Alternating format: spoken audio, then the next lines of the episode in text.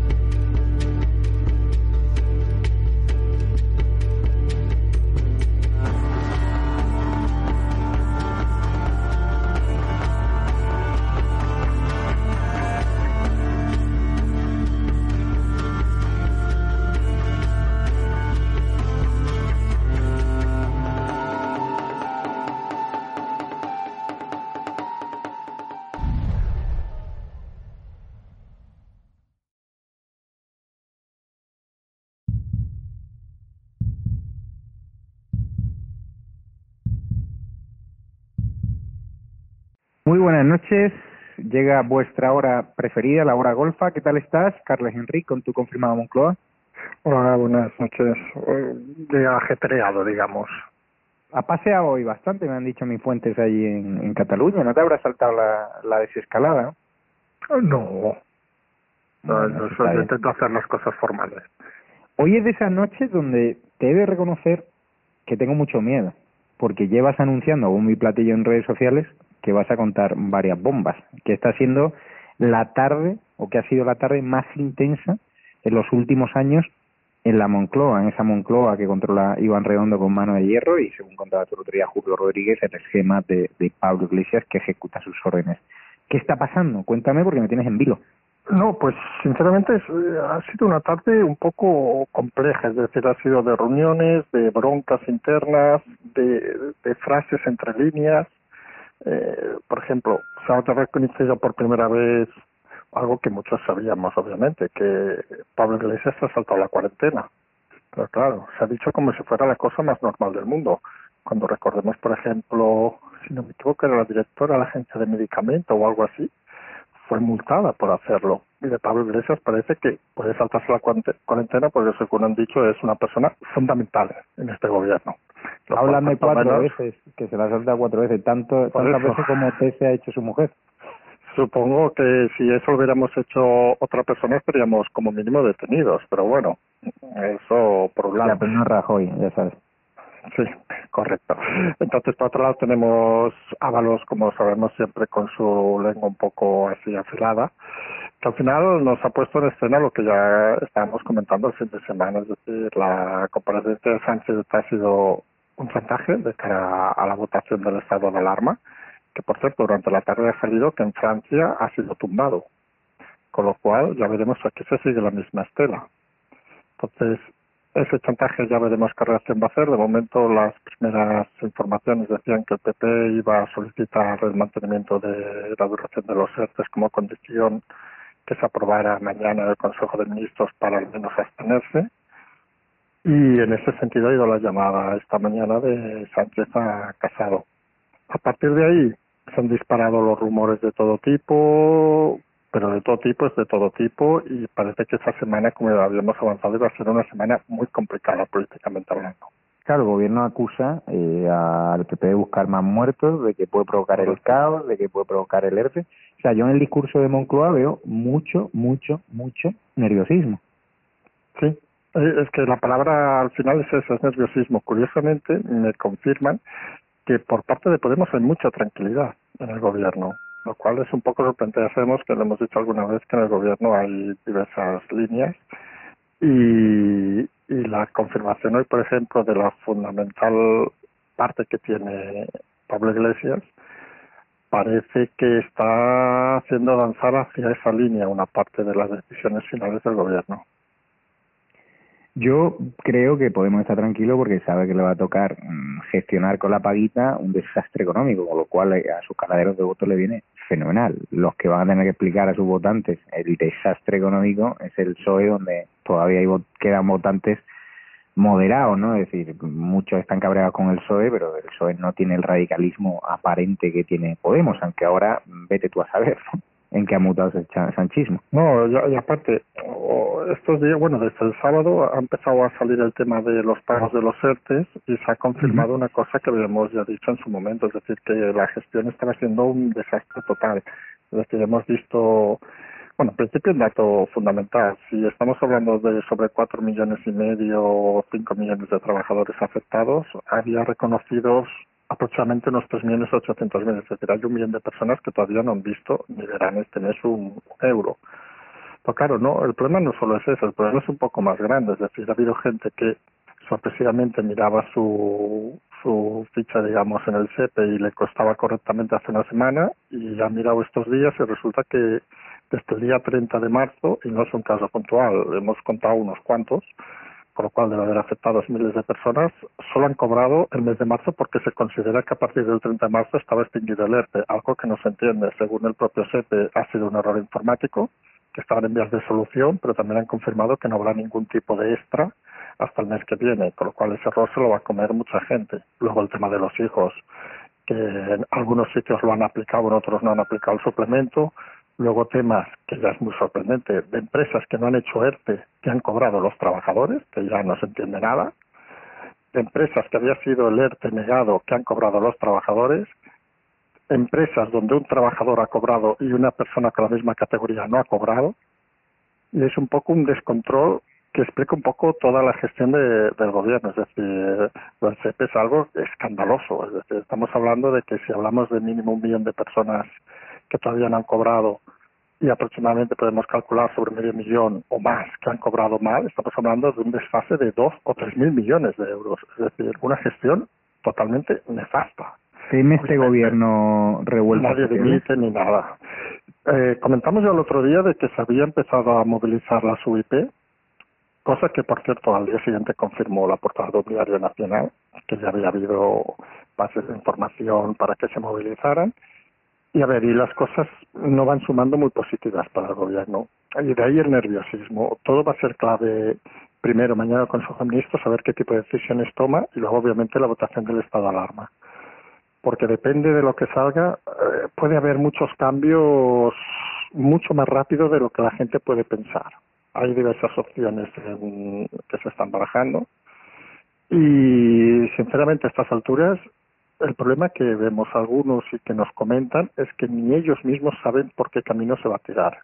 Y eso es una situación tan delicada y tan difícil de, explicar y sobre todo a veces de entender que, que, hace que esta situación sea realmente explosiva. Si me preguntas qué puede pasar el miércoles, te voy a ser sincero, yo creo que no lo sabe nadie, no lo sabe ni el PP si van a votar a favor o en contra, en principio se mueven entre la abstención y el no eh, Ciudadanos tres cuartos de lo mismo, Vox sí que ha dicho claramente que va a votar que no, y, a partir de ahí habrá que ver las cifras, los números, hasta dónde llegan unos, hasta dónde llegan otros.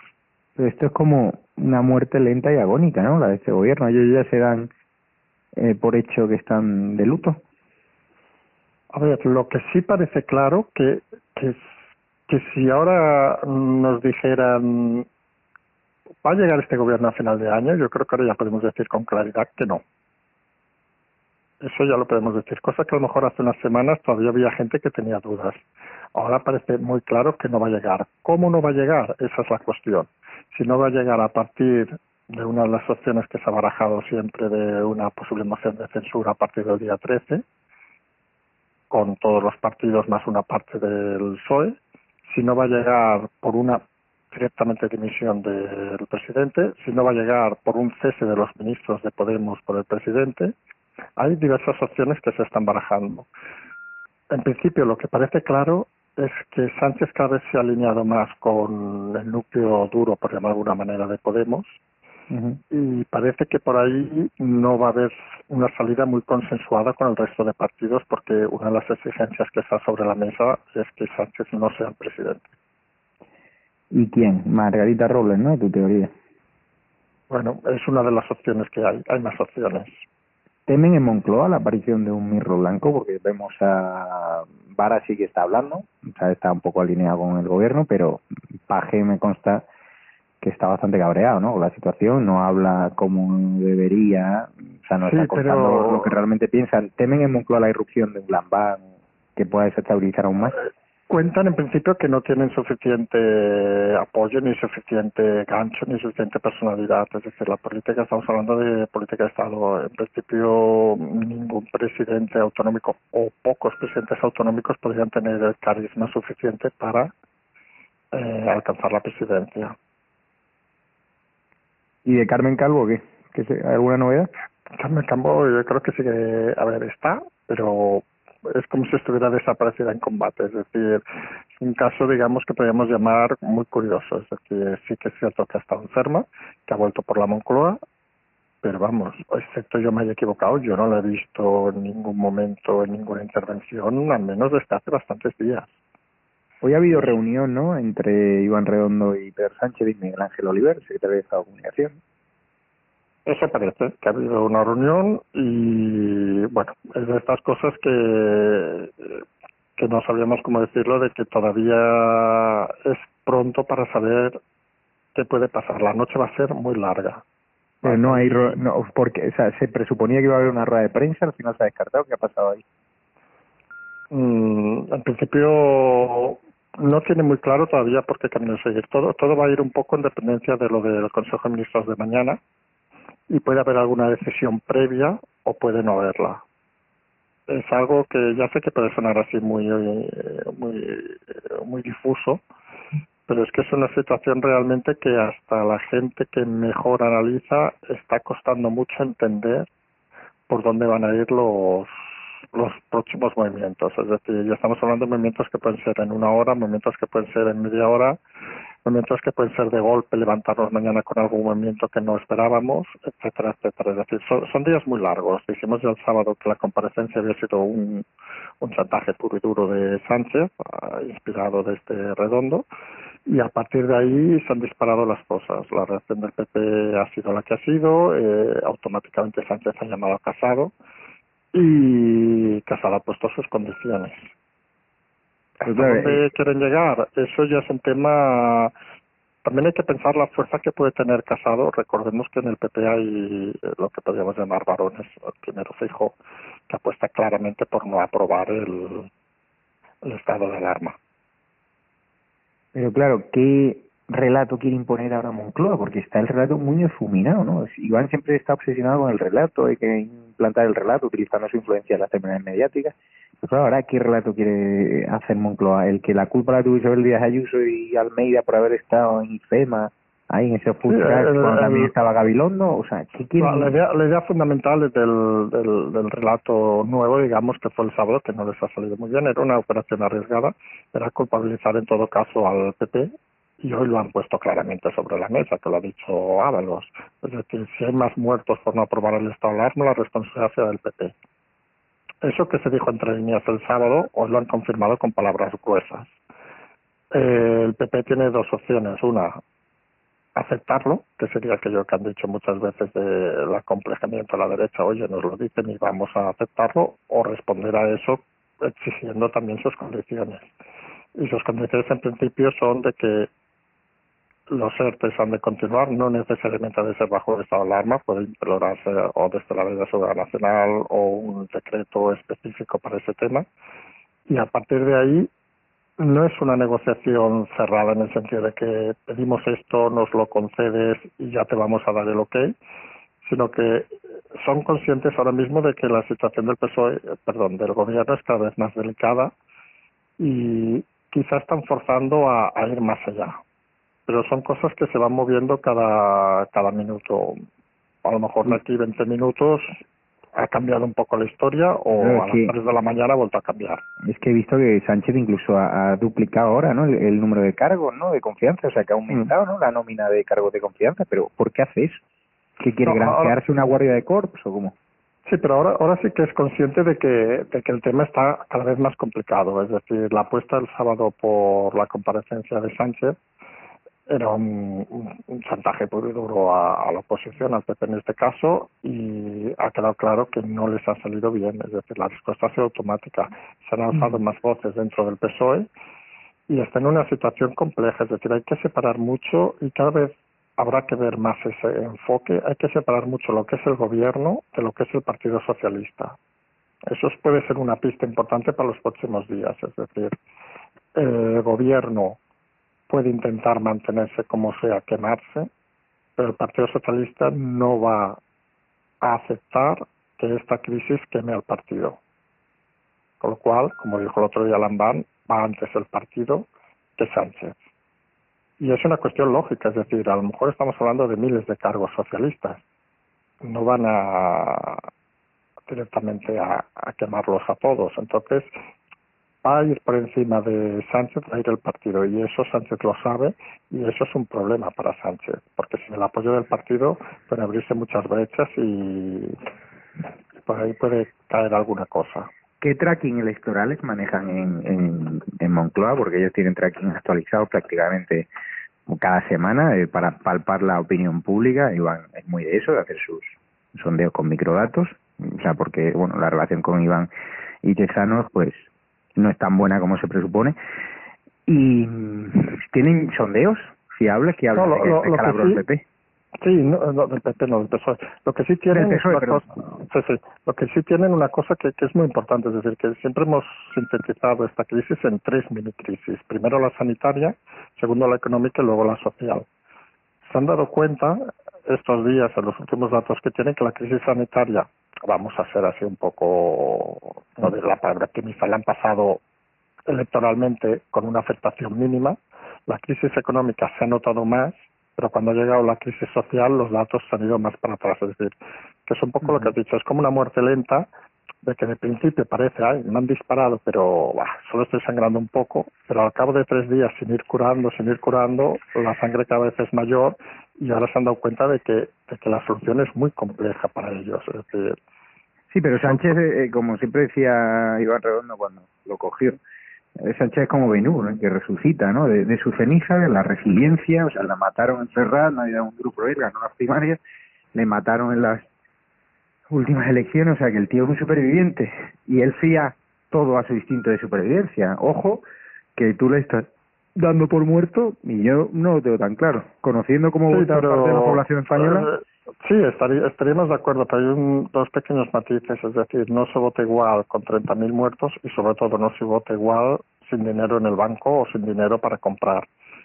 Y sus votantes, lo has comentado tú antes, muchos de sus votantes son los que están afectados por ERTE, los que no están cobrando por ERTE, es decir, está, está afectando a su línea de flotación. Yo no diré que los votantes del PP o de Vox más del PP que de Vox en este caso sean con más recursos, porque esto sería muy discutible también, pero sí que es cierto que mucho votante del PSOE es mucho votante que se verá afectado, bueno, se verá no, se ha visto afectado por los ERTES, pues a lo mejor cobrar 15 días, no entender nada, llevar, hayan explicado casos durante todo el día hoy, de llevar todo el día llamando al teléfono del CEP, la web colgada, hacer imposible contrastar tus datos, o sea, una situación un poco tercermundista. Y luego, y luego hay ministros que no aparecen. ¿no? Hay ministros que hay, ¿cuántos ministros hay? Veintipico, ¿no?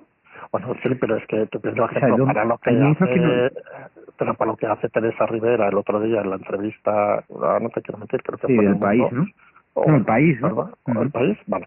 Pues para lo que hace la entrevista, mejor que no aparezcan, claro. Es que oeste, este, no sé qué, no sé cuánto.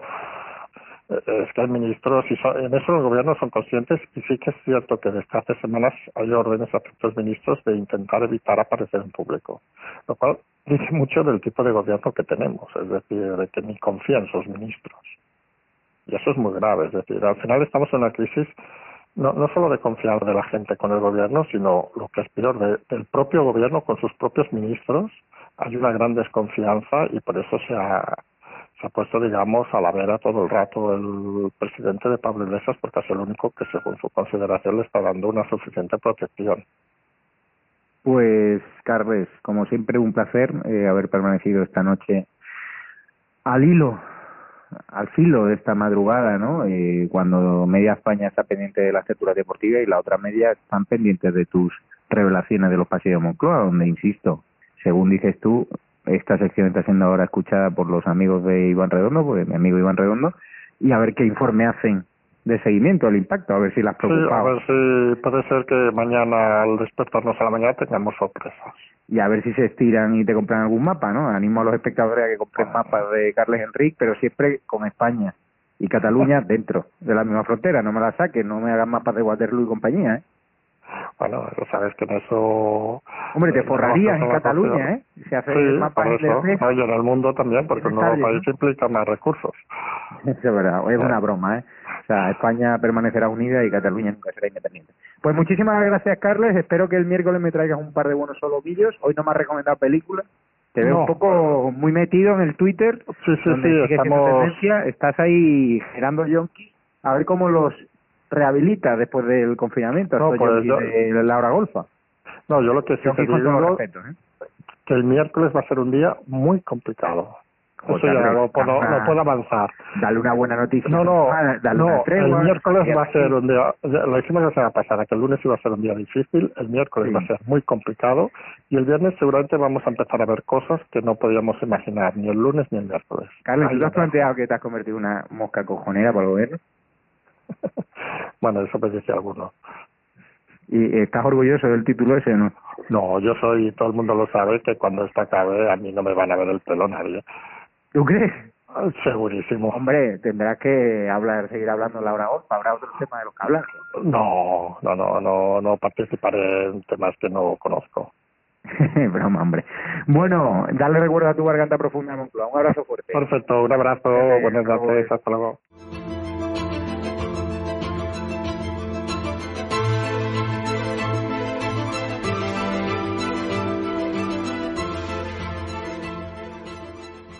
¿Quiere formar parte de ese ejército cívico que quiere echar a Pedro Sánchez de la Moncloa, que quiere acabar con su gobierno del bulo?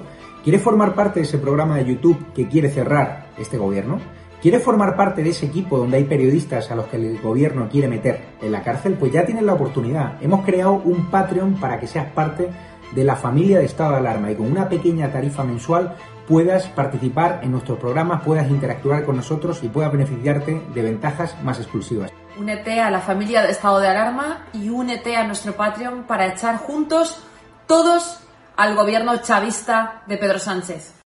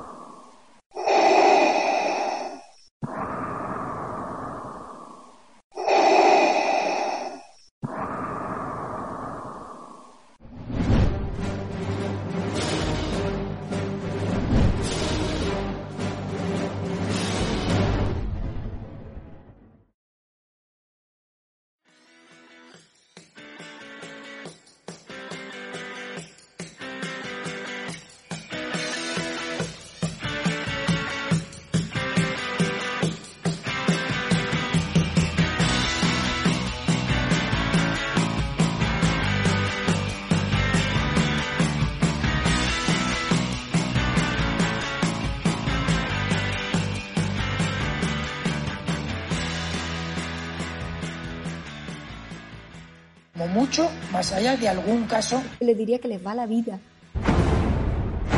Pues un incremento de casos muy significativo. Cada decisión minuto a minuto está siendo la adecuada. No lo puedo explicar. Pueden sentirse protegidos. Esta es la situación que tenemos en la UCI. No conozco el detalle concreto del fármaco. Por referirme a lo que estaba contando. Se tratan de test fiables, homologados. Ya no tiene punto de retorno. La obligación del gobierno es gobernar y gobernar significa decidir. No dormiría por la noche, junto con el 95% de los ciudadanos de este país que tampoco se sentirían tranquilos. Dame los telediarios, uno de los dos telediarios al día.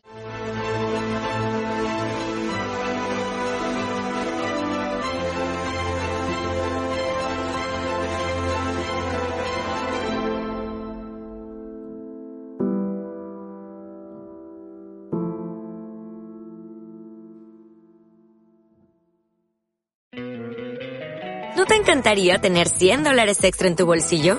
Haz que un experto bilingüe de TurboTax declare tus impuestos para el 31 de marzo y obtén 100 dólares de vuelta al instante. Porque no importa cuáles hayan sido tus logros del año pasado, TurboTax hace que cuenten.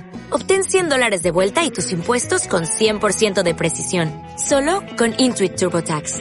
Debes declarar para el 31 de marzo. Crédito solo aplicable al costo de la presentación federal con TurboTax Full Service. Oferta sujeta a cambios o cancelación en cualquier momento.